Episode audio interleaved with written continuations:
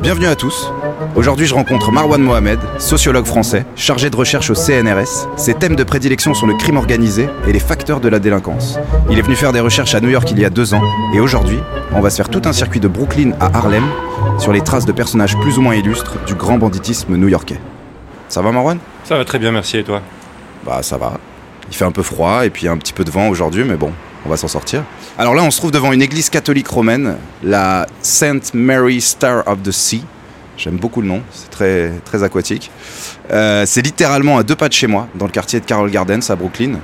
Et je vois sur la devanture là que ça a été construit en 1851. Pourquoi tu m'as fait venir ici? Cette église, elle a, elle a une petite histoire, euh, au-delà de sa, la beauté de sa façade, euh, son style un peu épuré, etc. C'est l'église où un jeune de 19 ans euh, s'est marié avec une femme à l'époque âgée de 20 ans. euh, et ce personnage-là, il, il va devenir un, personnage célèbre euh, euh, du crime organisé new-yorkais, c'est euh, Al Capone. Euh, Al Capone s'est marié ici, son premier mariage, parce qu'il n'en a pas eu qu'un seul. Et il faut savoir qu'Al Capone est, né à Brooklyn, c'est un New-Yorkais, et que sa famille euh, habitait dans une maison à 300 mètres d'ici, euh, dans le quartier de Gowanus, donc euh, juste, euh, juste derrière, entre la 4e et la 5e avenue. Et donc Al Capone, il s'est baladé dans ce quartier euh, quand il Donc, était jeune. C'est pas seulement baladé, euh, il a traîné dans des, dans des street gangs, dans des, dans des bandes de jeunes, adolescents, d'italo-américains, il y en avait partout dans ce quartier. hein. Euh, il y avait déjà une présence euh, mafieuse dès le début du XXe siècle sur ce quartier-là. Dans la mafia, la Cosa Nostra italienne à New York, il y a cinq grandes familles. Il y a les Colombo, il y a les Bonanno, il y a les Gambino, il y a les Lucchese et les Ge- Genovese. Et ce quartier-là en particulier, euh, depuis très très longtemps, il est sous influence et il reste sous influence euh, euh, plutôt du, clan, du clan Gambino, ce qu'on appelle la famille Gambino, mais en fait c'est un clan, c'est pas une famille en tant que telle. Alors j'ai lu quelque part qu'Al Capone, il, avait quitté l'école à 14 ans, après avoir frappé un prof, et ensuite qu'il avait commencé à bosser pour Johnny Torrio, qui était un, patron de la pègre, et qui était devenu son mentor, et que c'est lui qui l'avait ensuite fait venir à Chicago. Euh, en lui disant euh, tu vas t'éclater ici, euh, la police est complètement corrompue et, tu vas pouvoir régner tranquillement. Et apparemment, il s'est fait blesser. Il est retourné en Italie, Johnny Torrio, et c'est là qu'en fait Al Capone est devenu le boss de, Chicago. Alors bon, on n'est plus à New York, mais Je pense que ce qui a accéléré ces déplacements, cette circulation au sein du territoire américain, ça a été la prohibition. C'est la prohibition qui a réellement enrichi et propulsé la mafia euh, new-yorkaise. Euh, les gens buvaient de l'alcool de partout et il fallait euh, fournir de l'alcool et faire des bénéfices partout. Donc ça a été un des éléments qui a, qui a amené beaucoup de, de criminels new-yorkais à se déplacer en dehors de la ville. Al Capone est l'un d'eux. Après, la manière dont il a été coopté est classique. hein. Des, jeunes qui participent aux, bandes, euh, les plus téméraires, les plus courageux, euh, les, les- plus intelligents aussi, euh, les plus calculateurs, les plus stratèges sont cooptés par ceux qui sont à des niveaux de pouvoir criminel intermédiaires. Et, et c'est comme ça que certains se retrouvent, se retrouvent dans des positions supérieures, parce que c'est quand même un milieu qui, où il y a beaucoup de turnover. c'est la hiérarchie finalement, comme dans n'importe quelle entreprise, il faut gravir les échelons. Et puis il y a beaucoup d'incarcérés, beaucoup de morts. Donc, je veux dire, le, le- le turnover se fait euh, en permanence. Donc, il faut absolument, euh, et c'est nécessaire, hein, il y a des soucis de, de ressources humaines, et il faut, euh, il faut recruter des, nouvelles, des nouveaux cadres, euh, des nouveaux dirigeants. C'est un peu comme dans n'importe quelle espèce d'entreprise qui a une activité à faire tourner. il faut qu'il y ait les, les- les- les personnes pour le faire. Du coup, on continue le, Yes. le chemin? Ouais. Bon, alors on va voir si le, si le vent nous attaque, si on se prend des rafales de vent à défaut de se prendre des rafales de balles. Là, on est dans ta rue. C'est au croisement de Looker Street et Court Street, donc Carroll Gardens. Et, et- et là, là tu as deux garages. Il y a un des deux garages, quand tu te renseignes un peu avec les commerçants, les anciennes familles italiennes du quartier, etc. Et s'il y a un souci, il faut aller le voir lui. Ah ouais? C'est le, c'est le parrain de, de de Gardens. Il n'y a plus de parrain, mais forcément, s'il y a du racket et il y a de la protection, il faut bien qu'il y ait des gens qui gèrent euh, la protection derrière. Parce que la, la protection dans le milieu mafieux, ça veut dire quoi? Ça veut dire qu'il y a des personnes qui risquent de venir te racketter ou euh, de casser ton commerce ou de t'empêcher de fonctionner. Et donc il y en a d'autres qui viennent euh, pour assurer ta sécurité. souvent c'est les mêmes organisations qui te font peur et qui derrière te sécurisent. Voilà, c'est un peu euh, le principe même de la protection, c'est d'être soi-même la menace et le protecteur. Et, euh, et, en fait, on a donc il y a plusieurs commerces ici dans le, dans le, dans le quartier qui ont, qui ont ce, ce souci-là. On va passer devant un restaurant un petit peu plus loin qui a une histoire particulière. Ah, le, la pizzeria là Pizzeria, ouais. ouais, faut passer pour en parler parce que c'est très, euh, très, très actuel. Mais même euh, sur euh, Henry Street, il y a une pizzeria fameuse dont j'ai oublié le nom. Qui a, Lucali, je crois. Exactement. Qui a été, qui a été raquettée, mise sous pression il n'y a, y a, pas si longtemps, il y a pas si longtemps que ça. Comment on devient spécialiste du crime organisé et comment est, est venue cette vocation Comment elle est née? Moi, je disais à ma fille que j'allais t'interviewer justement que tu étais un spécialiste du crime. Elle m'a dit, mais, mais c'est un criminel Tu vois? Ouais, non, mais là, tu es en train de me faire une sale réputation dans l'école. Moi, j'ai, euh, je me suis installé à, partir de mes 13-14 euh, ans dans une cité du Val-de-Marne. Euh, et j'ai grandi là-bas. j'ai passé du temps dehors. J'avais plein d'amis du quartier, des alentours.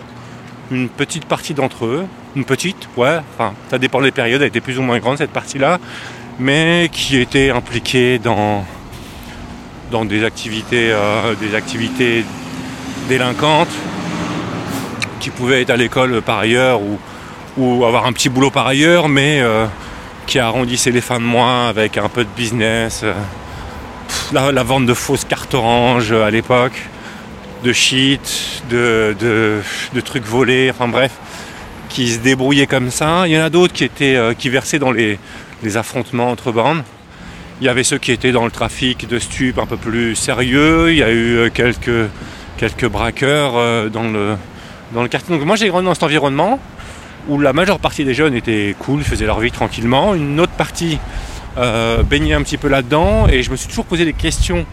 certaines que je leur ai posées à l'époque, d'autres que des choses que j'ai compris par moi-même, mais en, commençant mes études de sociologie, je veux dire qu'à partir de la licence, tout, tout ce que j'ai observé, parfois expérimenté, etc., revenait et, euh, euh, et, toutes ces questionnements, enfin, tous ces questionnements personnels sont devenus des questionnements sociologiques. On va faire une pause parce que euh, on est devant le restaurant le, Marco Polo. Et le Marco Polo, il a une particularité ce restaurant-là, c'est que une fois par an, il se fait tirer dessus. Euh, et, c'est marrant parce que la dernière fois qu'il s'est fait tirer dessus, c'était le matin à 6h.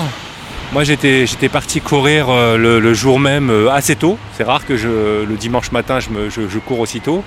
Et du coup. Il y avait encore des voitures de police devant, moi je ne savais pas ce qui se passait, parce que c'était très tôt, qui prenaient leur marque, qui prenaient des. qui faisaient leur travail d'enquête. moi je ne me suis pas arrêté, je suis parti courir. Quand je suis revenu, c'était plus là. Et puis quelques jours après, j'ai appris que sur un article dans la presse locale qu'il s'était encore fait tirer dessus. Je dis encore parce que euh, l'année d'avant, il s'était fait tirer dessus. Donc j'ai creusé un peu, comme d'habitude, je me disais pourquoi il se fait tirer dessus?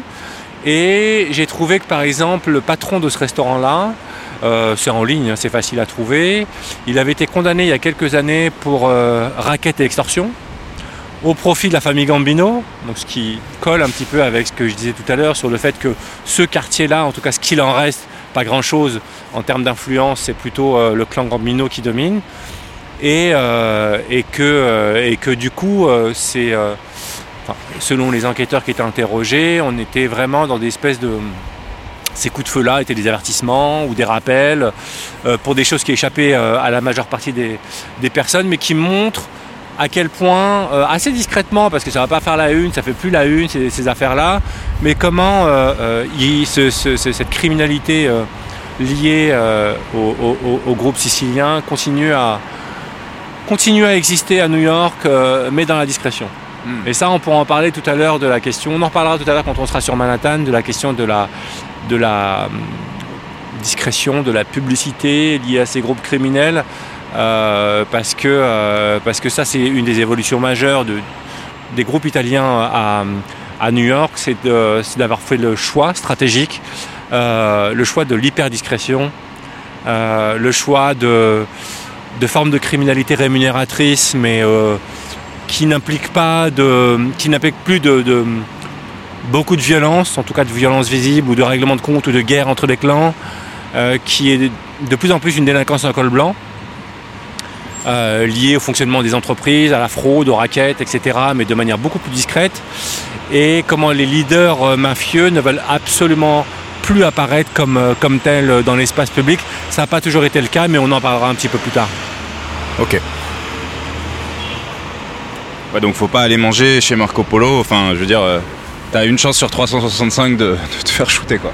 Non, parce que il n'y a, y a jamais eu de shoot euh, pendant que c'était ouvert. C'est souvent des shoots euh, la nuit euh, le matin très très tôt.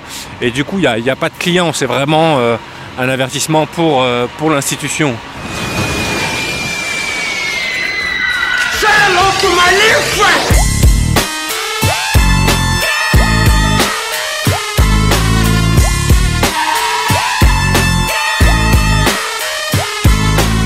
Oui.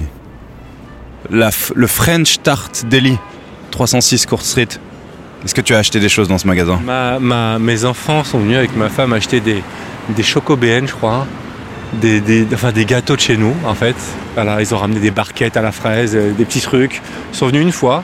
Euh, J'ai discuté avec un, entrepreneur, un restaurateur, qui a voulu euh, ouvrir un peu la même chose, quoi.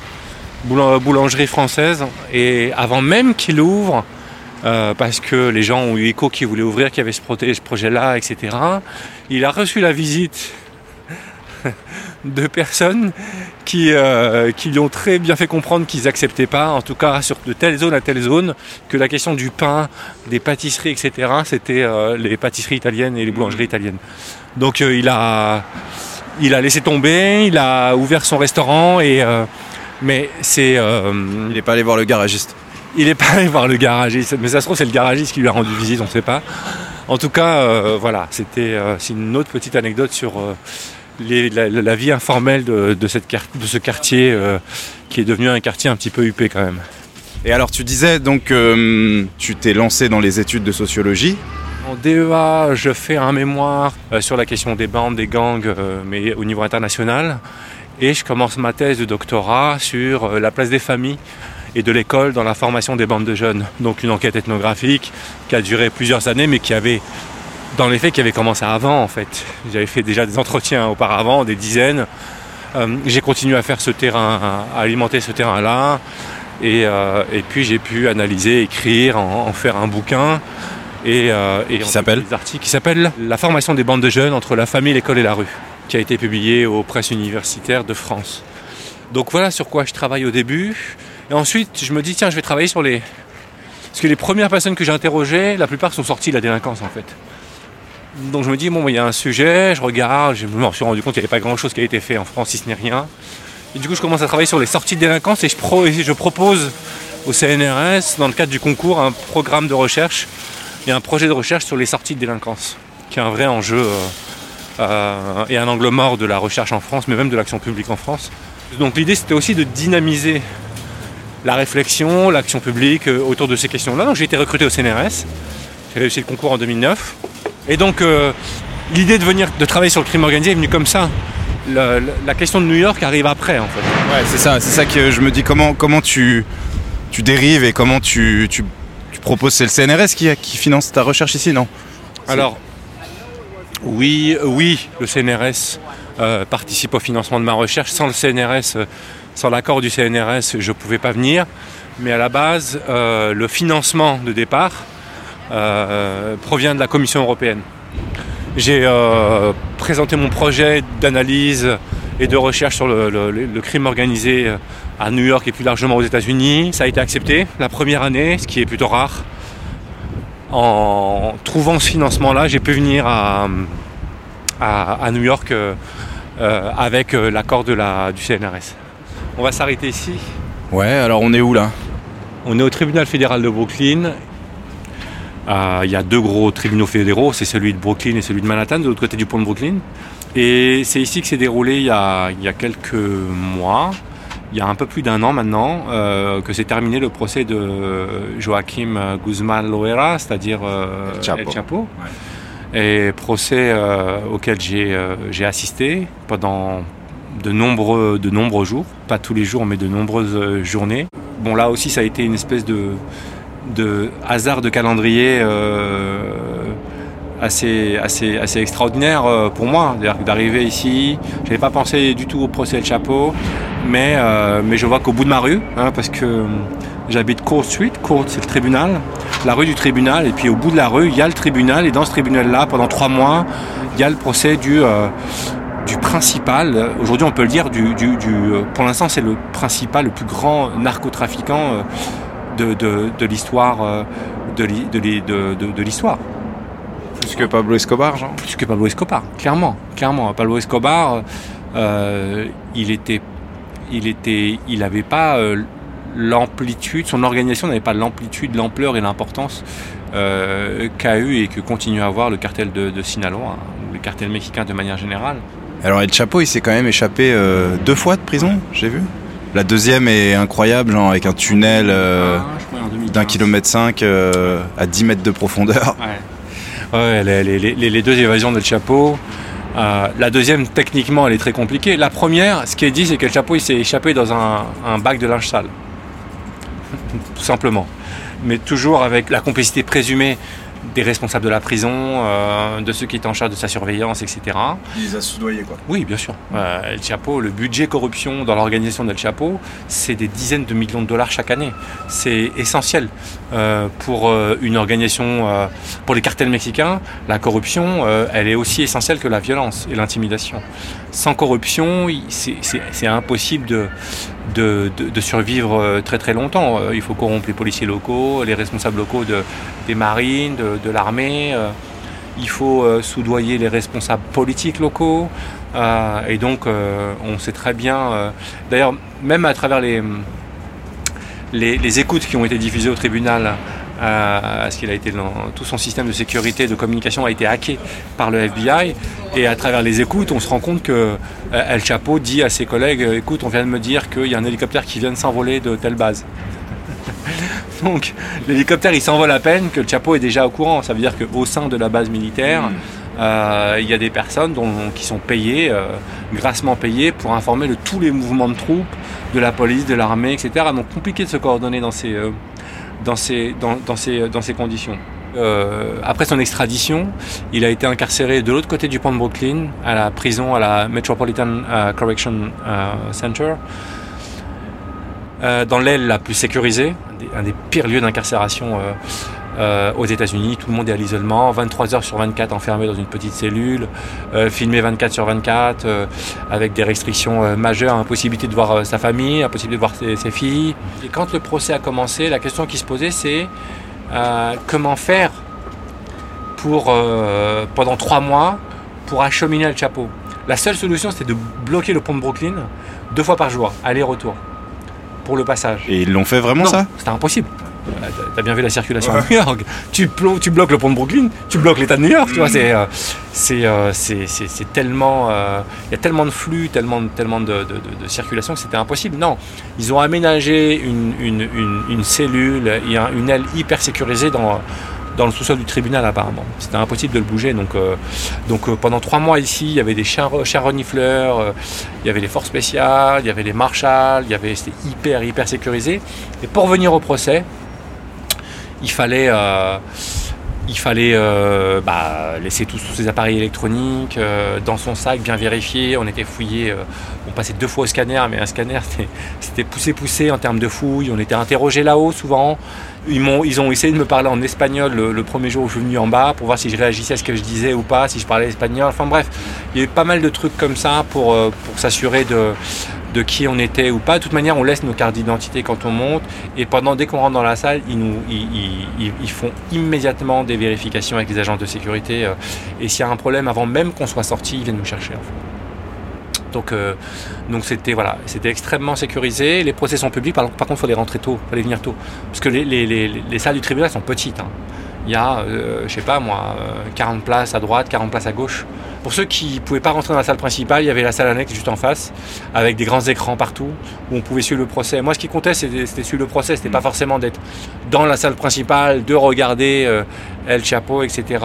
Mais pour l'anecdote, le premier jour où je suis arrivé, j'étais avec ma femme, on est arrivé Et on rentre dans la salle, et à gauche, c'était plein. Les, les- les- les bancs étaient, les gens étaient serrés.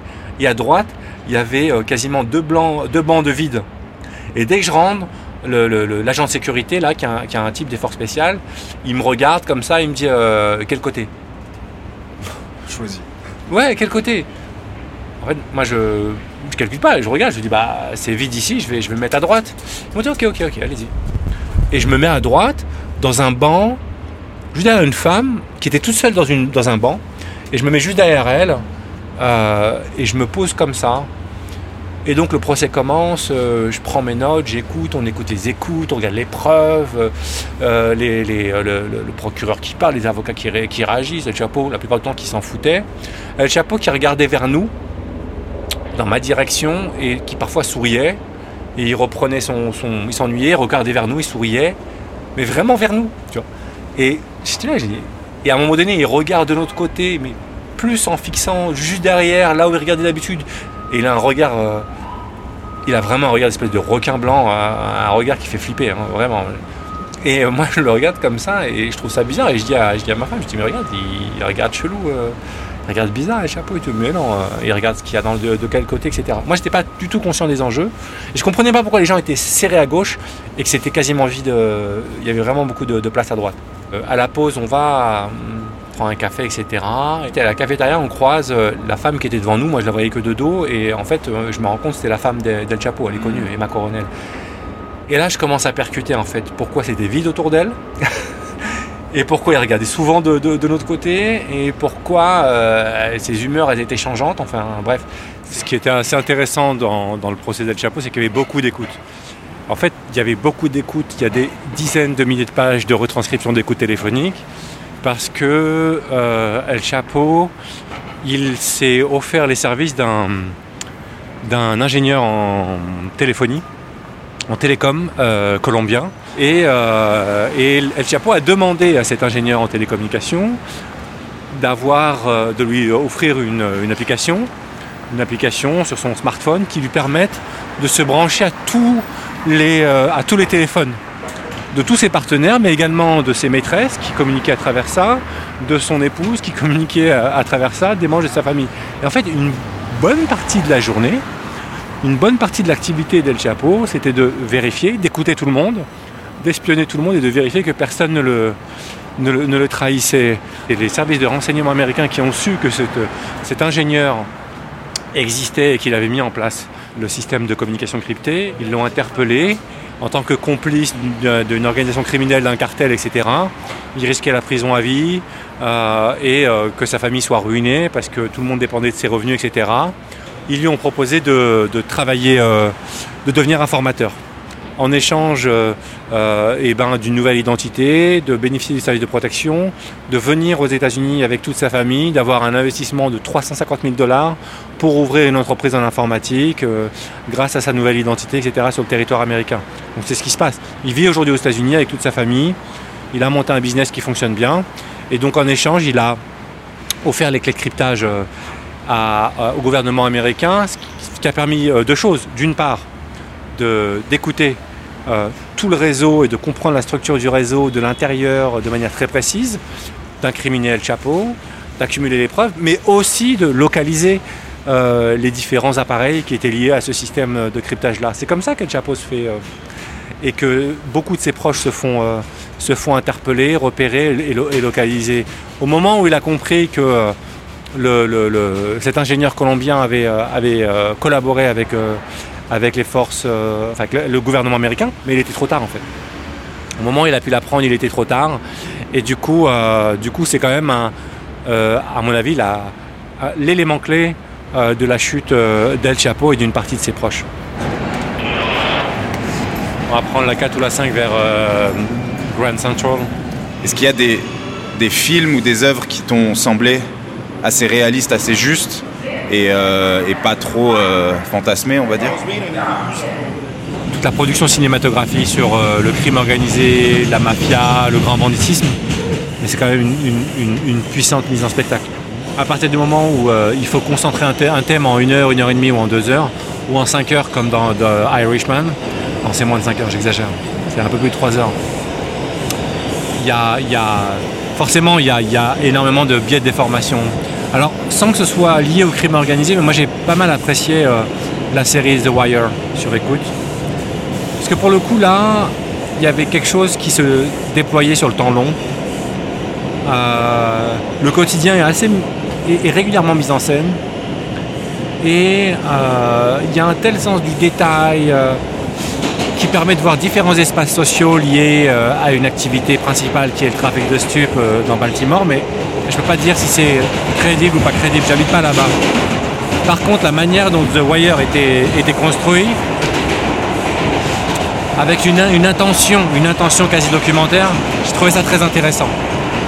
Pour le reste, moi je serais incapable de dire ça c'est réaliste, ça ça ne l'est pas. J'en suis incapable parce que euh, parce que euh, parce que ce qu'on me raconte dans les entretiens, ce qu'on me décrit, bien sûr il y a de la violence, il y a de la menace, il y a beaucoup d'argent, mais mais pas sous la forme qui lui est donnée dans, le, cinéma de manière générale. Des fois au procès à Japon, j'ai l'impression que la réalité du procès, elle dépassait la fiction. Des fois, c'était juste. Euh, c'était vraiment hors norme. Les sommes d'argent, les quantités, les moyens utilisés. Il faut savoir qu'El Chapo, il utilisait, euh, il faisait construire des sous-marins, il utiliser des yachts, des avions privés, il a fait construire des, des, euh, pistes d'atterrissage en pleine forêt, en montagne. Euh, il a corrompu des, hauts fonctionnaires. Il a prétendu avoir donné un million à l'ancien président de la République. C'est dire à quel point euh, l'ambition des cartels est, importante et leur capacité à, corrompre des personnes qui sont très haut placées. Donc, euh, donc voilà, après moi j'ai vu les, séries Narcos, etc. Bon, ben voilà, c'est c'est un ensemble d'images d'épinal qui tournent en boucle. C'est ça les films sur la mafia. Des images d'épinal, la drogue, le machin qui sniffe, l'argent, le pouvoir, les meurtres. Et, euh, voilà, et des tonnes qui tournent. Voilà, c'est des images d'épinal comme ça qui tournent en boucle.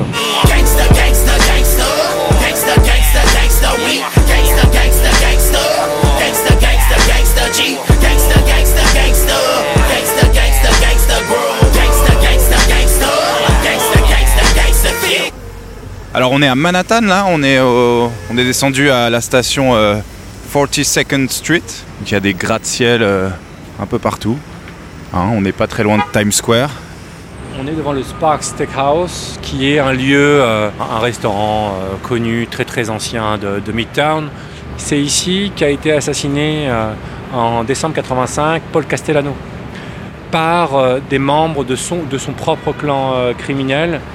Paul Castellano, c'était euh, le chef euh, du clan euh, et de la famille Gambino au sein de la Cosa Nostra, qui était dans les années 70-80 le clan le plus, puissant.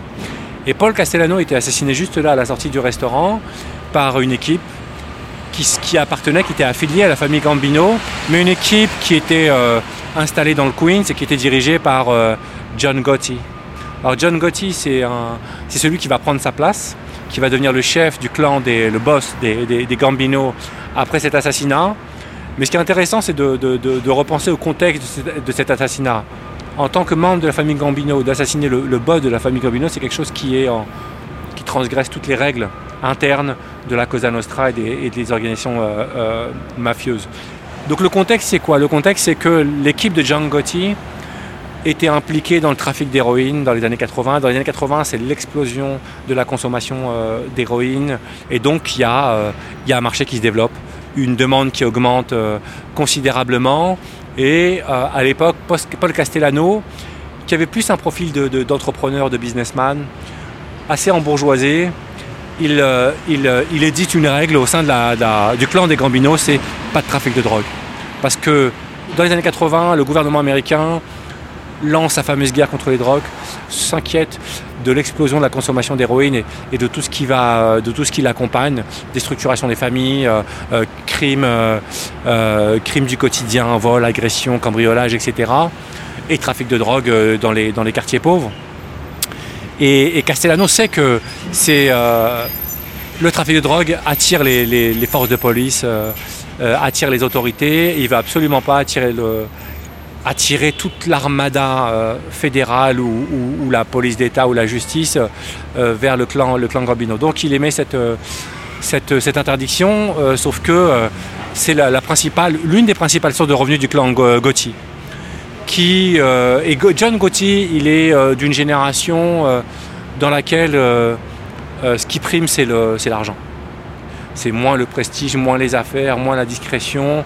Euh, il est beaucoup moins embourgeoisé et puis il reproche justement à Paul Castellano de ne pas avoir fait ses preuves dans la rue, d'être pistonné directement d'en haut et d'être euh, essentiellement dans, euh, la gestion des syndicats, dans la corruption, dans l'entrepreneuriat et d'être beaucoup trop proche du monde des affaires, du monde conventionnel des affaires et trop proche des autorités.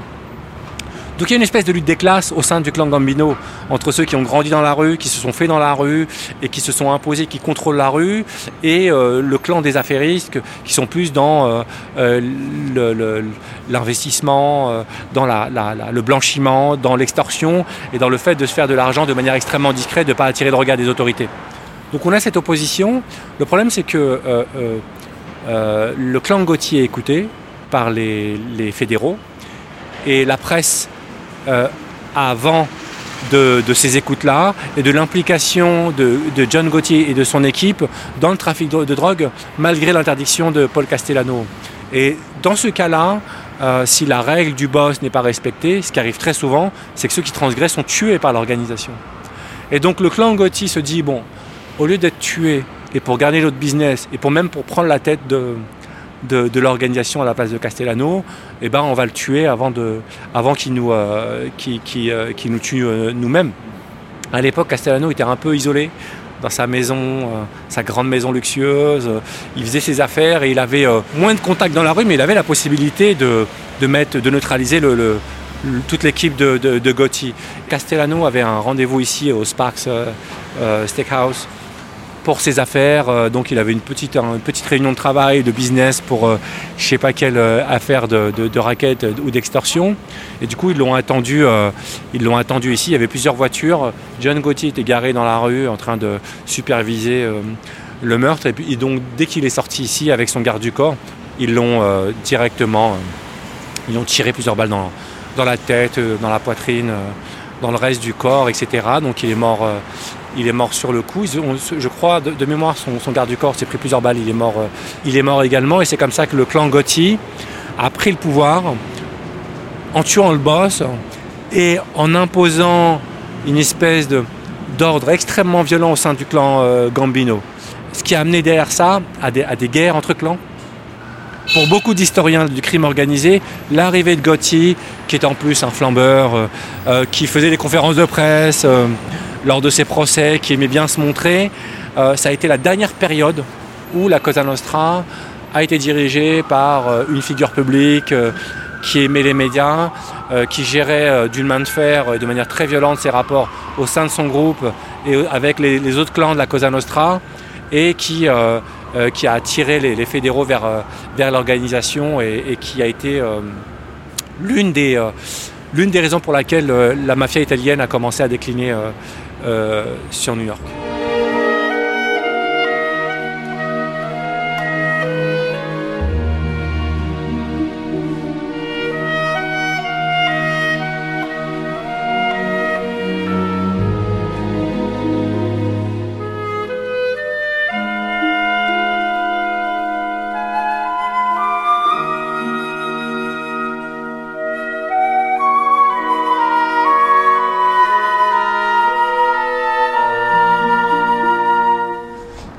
Nous voilà à Harlem.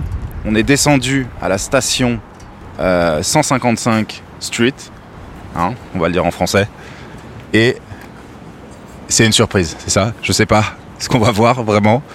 Euh, euh, toute la partie nord d'Harlem, à partir de là, 116e, euh, l'ouest d'Harlem, 125e, c'était c'est un quartier où les, populations afro-américaines étaient majoritaires, où elles restent nombreuses, mais elles sont progressivement remplacées par des populations des classes moyennes et supérieures, beaucoup de populations blanches ou bien afro-américaines, mais avec beaucoup de moyens.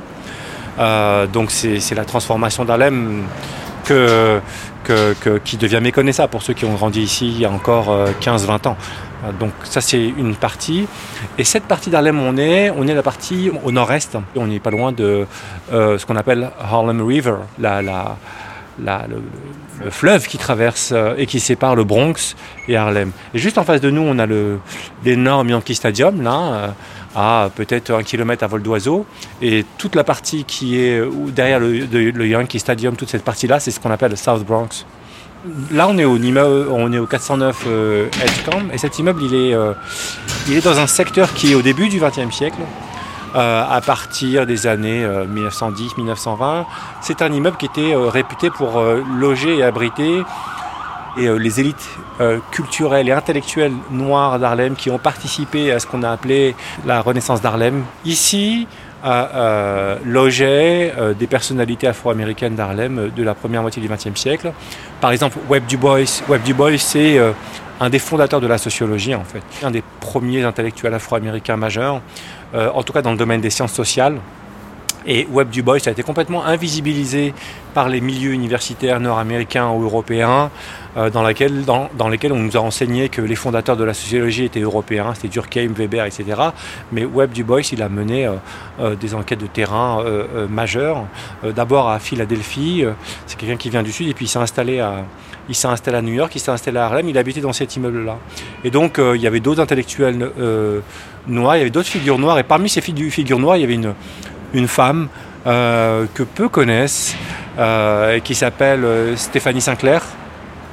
Stéphanie Sinclair, c'est une, c'est une, Française, et c'est une des rares femmes à s'être imposée comme une figure majeure de la criminalité organisée new-yorkaise euh, et de la criminalité organisée euh, américaine de manière générale. Il y a une poignée de femmes qui sont par exemple, euh, dont, il est, dont il est question au Mob Museum, le, musée du crime organisé à, Las Vegas.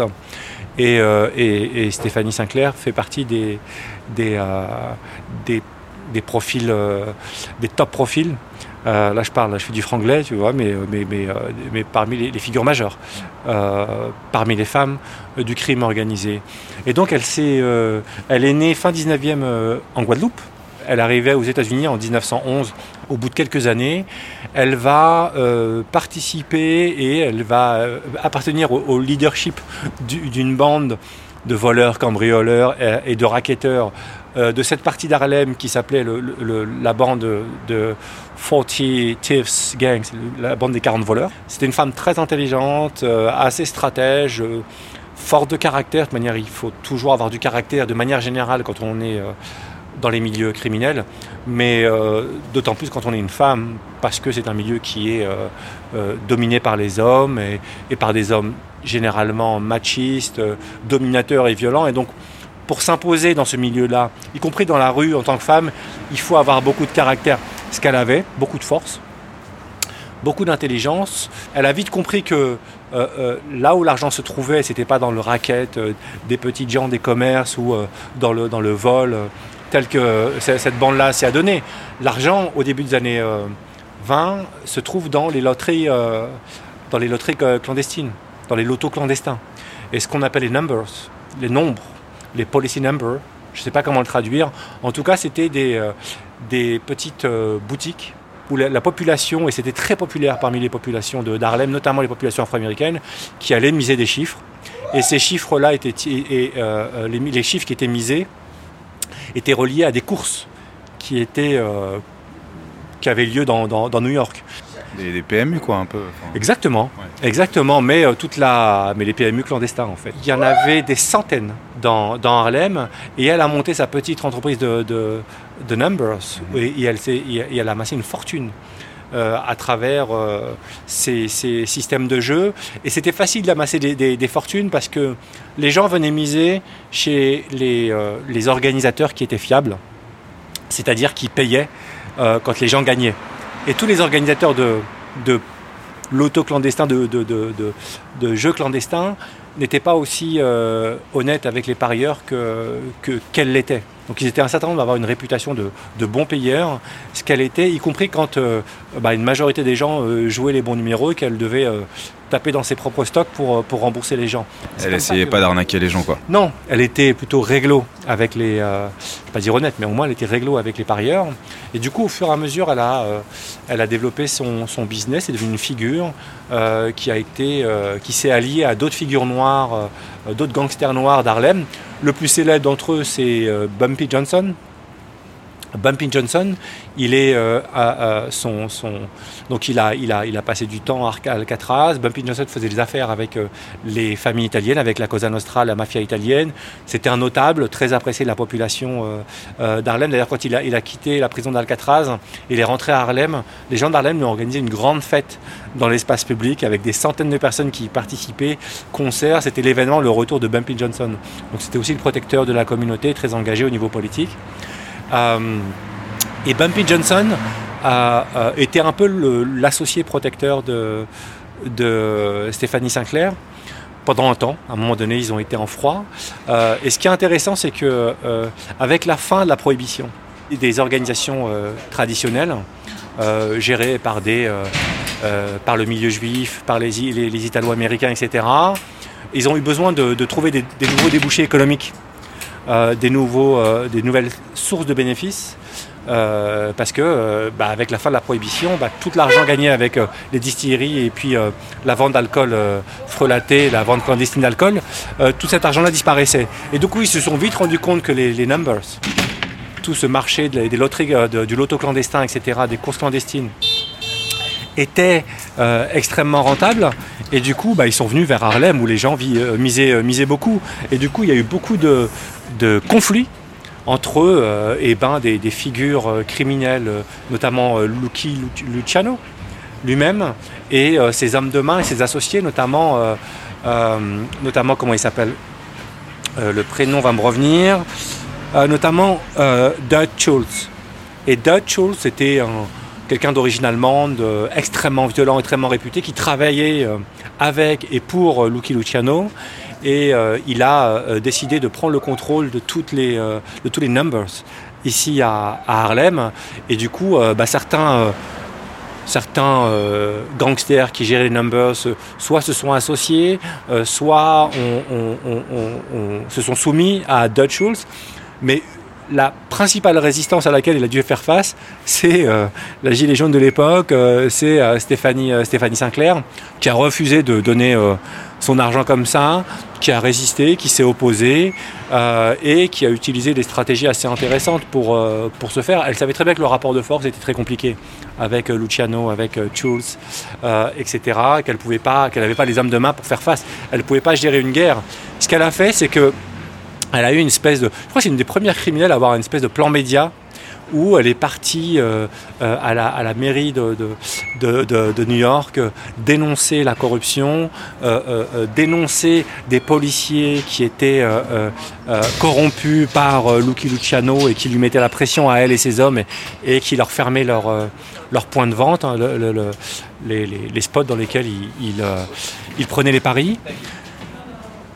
Et du coup, ça a plutôt bien fonctionné. C'est-à-dire que tu as des officiers d'NYPD qui ont été renvoyés à l'époque, il y a une commission qui s'est ouverte, elle a attiré l'attention des journalistes, elle a appelé elle-même les journalistes pour dire écoutez, euh, euh, moi je suis une femme euh, noire et là, les gangsters blancs de Manhattan, de Lower East Side sont en train d'essayer de, de, de nous dominer et de prendre le contrôle de notre, de notre business. Et ce qui est intéressant, c'est que dans les années 20 et 30, même les organisations de défense les, droits civiques, notamment les NAACP, euh, cette organisation a, s'est mobilisée politiquement contre la police de New York, contre l'État fédéral pour dénoncer le fait que les Noirs étaient la cible des, euh, des forces de l'ordre, des forces de police et de la justice, ce qui bénéficiait directement aux gangsters blancs qui étaient euh, euh, laissés tranquilles par, par les forces de sécurité. donc là, on se dit une, organisation des droits civiques qui défend qui défend pas les criminels en tant que, en tant que tel, qui, qui, défend pas les, numbers, mais qui dénonce le fait que la justice bénéficie, en tout cas les forces de police et le ciblage des forces de police euh, euh, bénéficient aux criminels, aux gangsters blancs par rapport au milieu et au, ce qu'on appelle le criminal underworld, c'est-à-dire les contre-mondes, les mondes criminels afro-américains. Et ça, c'est quelque chose qu'on pourrait qui est très américain, qui est très nord-américain. Et pourquoi cette organisation de, défense des, droits, des droits civiques des, populations afro-américaines faisait ça? C'est que tous ces numbers, tous ces numbers euh, étaient autant d'emplois euh, euh, qui bénéficiaient aux populations noires d'Harlem, qui n'étaient pas en, grande forme économique au début du XXe siècle, premièrement. Et deuxièmement, une partie de l'argent qui étaient gagnés, les centaines de milliers de dollars qui étaient gagnés par les, par les gangsters noirs étaient en grande partie réinvestis dans la communauté, soit dans les commerces, soit dans les dons, soit dans une espèce de d'actions, de, de, générosité qui sont souvent très intéressés, mais, mais mine de rien qui bénéficiaient aux communautés noires euh, euh, d'Harlem. Alors que quand les gangsters blancs venaient prendre l'argent, soit par le racket, soit par les numbers, ils prenaient le contrôle, tout cet argent partait directement à Manhattan et à Brooklyn surtout. Hmm.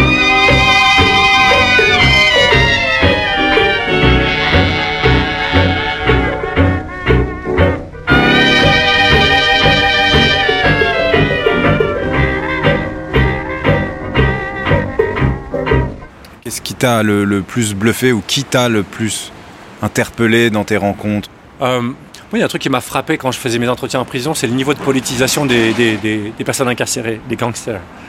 Ils, ont un niveau de, politisation, c'est-à-dire une connaissance, une culture politique, une, culture critique, euh, qui, est, euh, qui est assez considérable et qui est très différente de ce que j'ai pu constater moi avec des, criminels de haut niveau en France.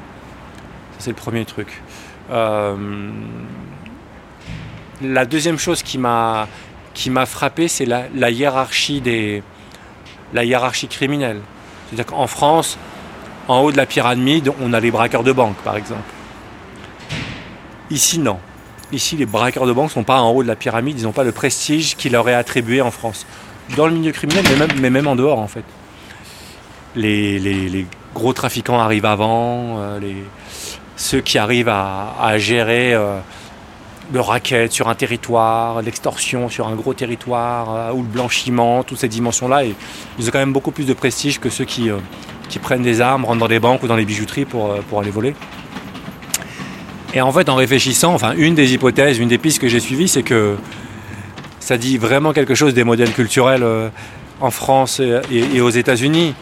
États-Unis, pays ultra-libéral, ultra-capitaliste, où euh, les chefs d'entreprise ou l'entrepreneuriat, le business de manière générale est complètement euh, sacralisé.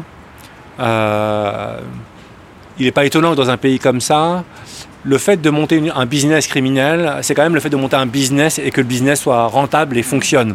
Donc ça match avec, ça colle bien avec la culture dominante de l'entrepreneuriat et, de la valorisation de, tu vois, du, self-made man qui part de rien et qui fait fortune. voilà, cette idéologie euh, matérialiste, euh, capitaliste, etc., qui est extrêmement puissante, extrêmement profonde ici, elle, elle, elle, valorise davantage euh, l'entrepreneur que le voleur. Hmm. Alors qu'on est dans une société, nous plutôt, avec une histoire révolutionnaire, une méfiance à l'égard des riches et des dominants, une culture, mine de rien, une culture critique, marxiste, qui reste prégnante, et une espèce de méfiance à l'égard des riches.